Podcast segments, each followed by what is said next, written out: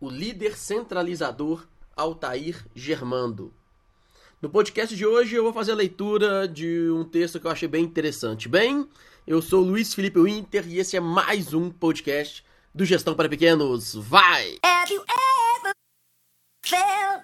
Are you listening? Damn. O líder centralizador não faz com excelência nem permite que os outros façam. O líder centralizador é um atraso para o crescimento e desenvolvimento de qualquer obra. O líder centralizador é um castrador de ideias. O líder centralizador é um amante de títulos, cargos e posições. O líder centralizador acha que ninguém faz melhor do que ele. O líder centralizador pensa ser mais capaz do que todos os demais cooperadores. O líder centralizador não consegue enxergar o talento alheio. O líder centralizador tem medo que os outros façam melhor do que ele. O líder centralizador tem receio de perder a autoridade ao delegar. O líder centralizador tem um pouco de imperialista, totalitarista e ditador.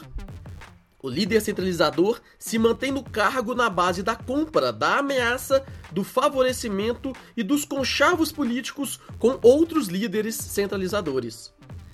O líder centralizador finge escutar, mas no fim a opinião que prevalece é sempre a dele. O líder centralizador é um promotor narcisista da sua própria imagem. O líder centralizador se coloca acima da própria instituição. O líder centralizador pode, em alguns casos, até ser boa pessoa, mas é um péssimo administrador. O líder centralizador pode ter conhecimento, mas lhe falta sabedoria. O líder centralizador perde tempo e energia em tarefas pequenas, secundárias e sem muita importância, quando poderia estar envolvido em questões de maior relevância e prioritárias. O líder centralizador delega tarefas para depois agir paralelamente, desmerecendo o esforço e a habilidade alheia. O líder centralizador pode não ter consciência de sua própria condição. O líder centralizador sacrifica a família. O líder centralizador se desgasta e desgasta os outros. O líder centralizador tem vida curta ou de baixa qualidade. Esse foi o texto do Altair Germando, o líder centralizador.